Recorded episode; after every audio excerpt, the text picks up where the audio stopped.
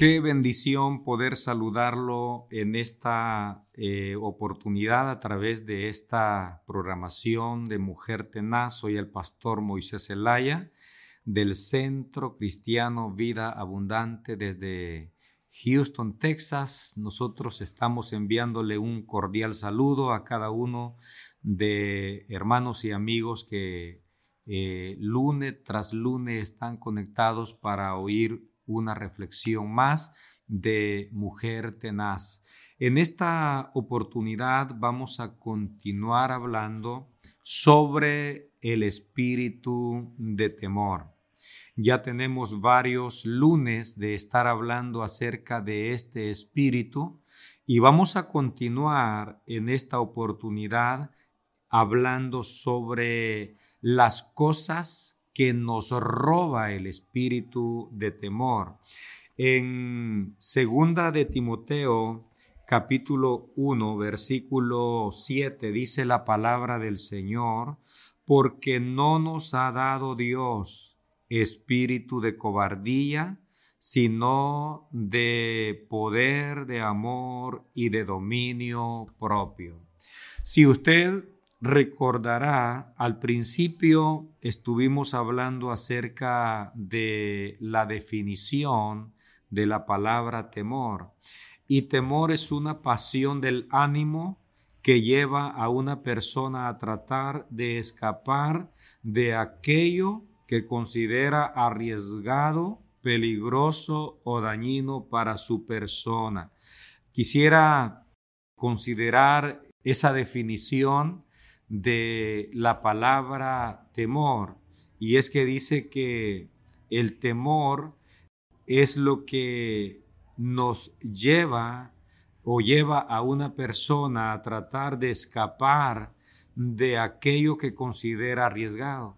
La persona tiende a escapar de algo que es arriesgado, peligroso, dañino para su salud.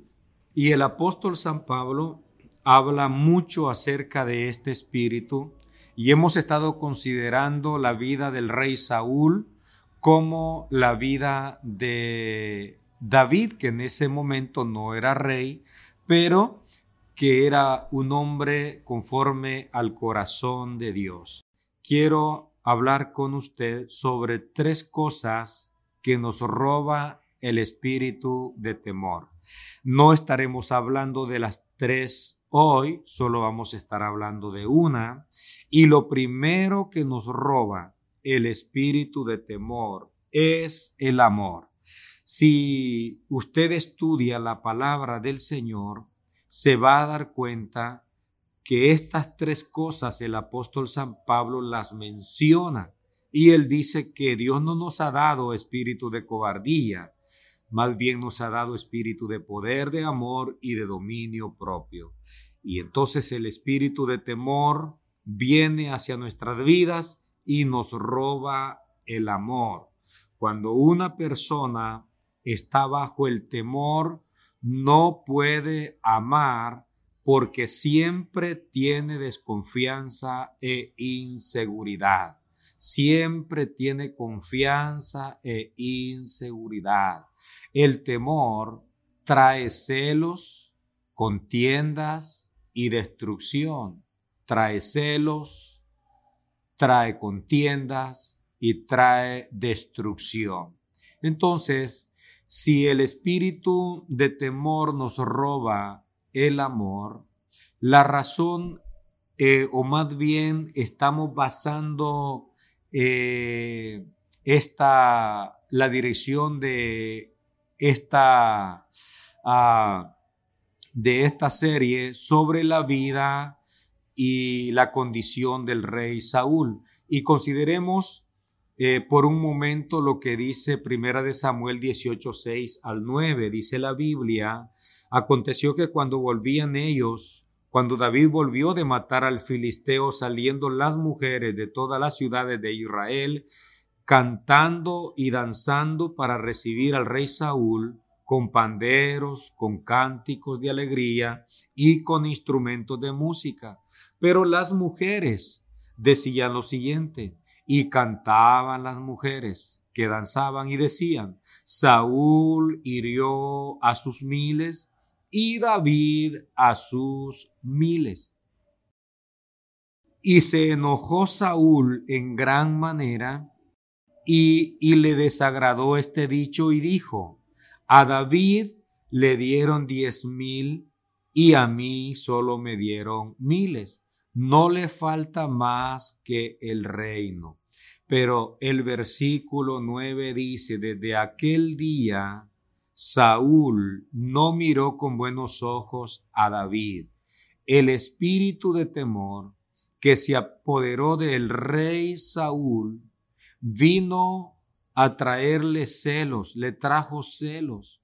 Cuando a David empezaron a darle los diez miles en el canto, Saúl se puso con celo, porque el espíritu de temor nos trae completamente celos.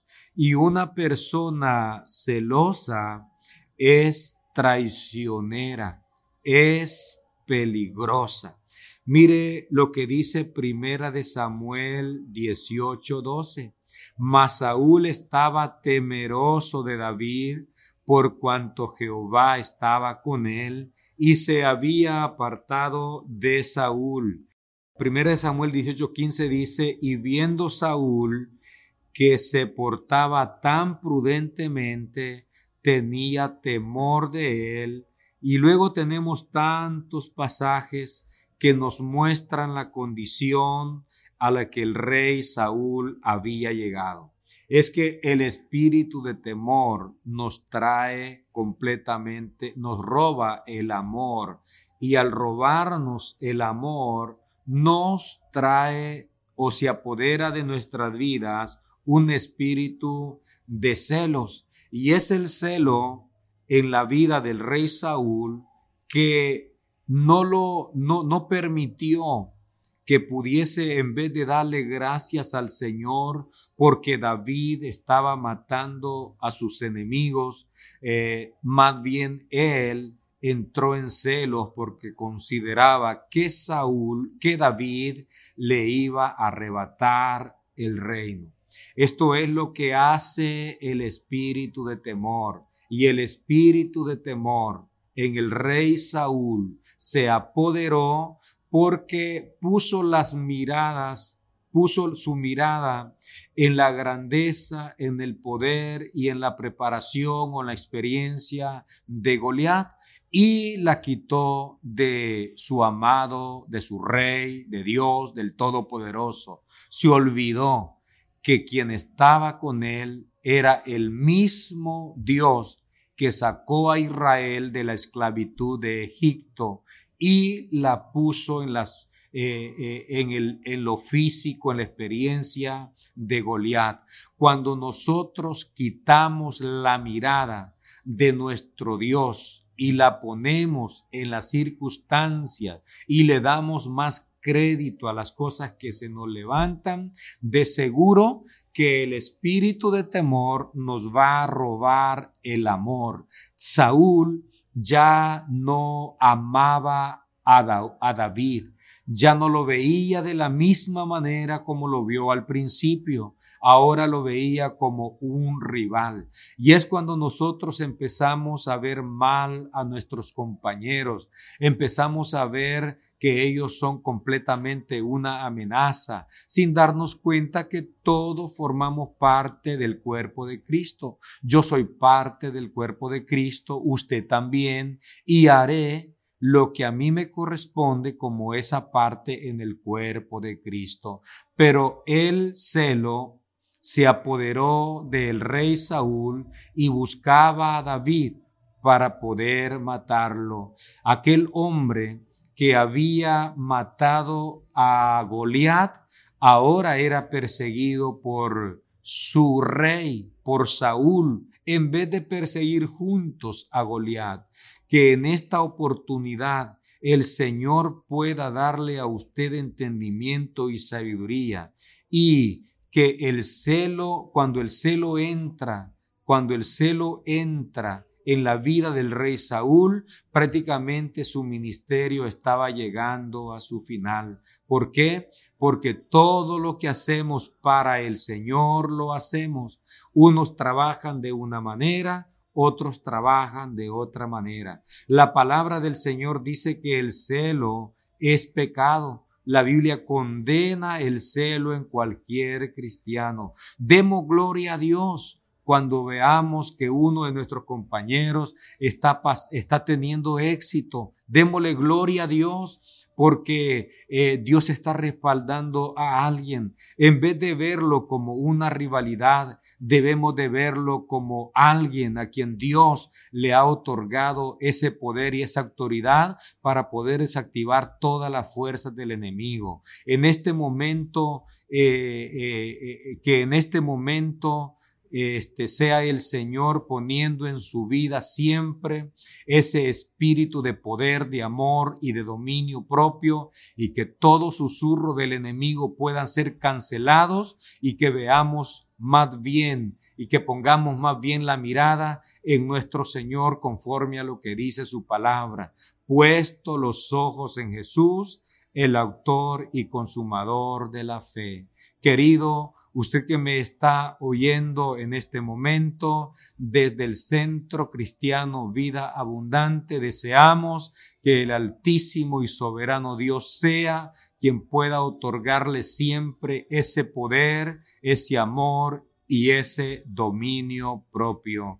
Que estas palabras puedan ayudarle a usted para direccionarlo y quitar la mirada en el gigante y ponerla en nuestro Señor Jesucristo. Será hasta la próxima, si el Señor todavía no ha venido, con otra meditación en esta subprogramación de Mujer Tenaz. Bendiciones y hasta pronto. Muchas gracias por escucharnos en nuestro podcast Mujer Tenaz. Nuestra iglesia Centro Cristiano Vida Abundante está ubicada en Houston, Texas. Encuéntranos en Facebook y YouTube como Una Mujer Tenaz y también en Facebook como Vida Abundante Houston. Te deseamos un día lleno de bendición y paz y siempre recuerda que estamos bendecidos, prosperados y en victoria.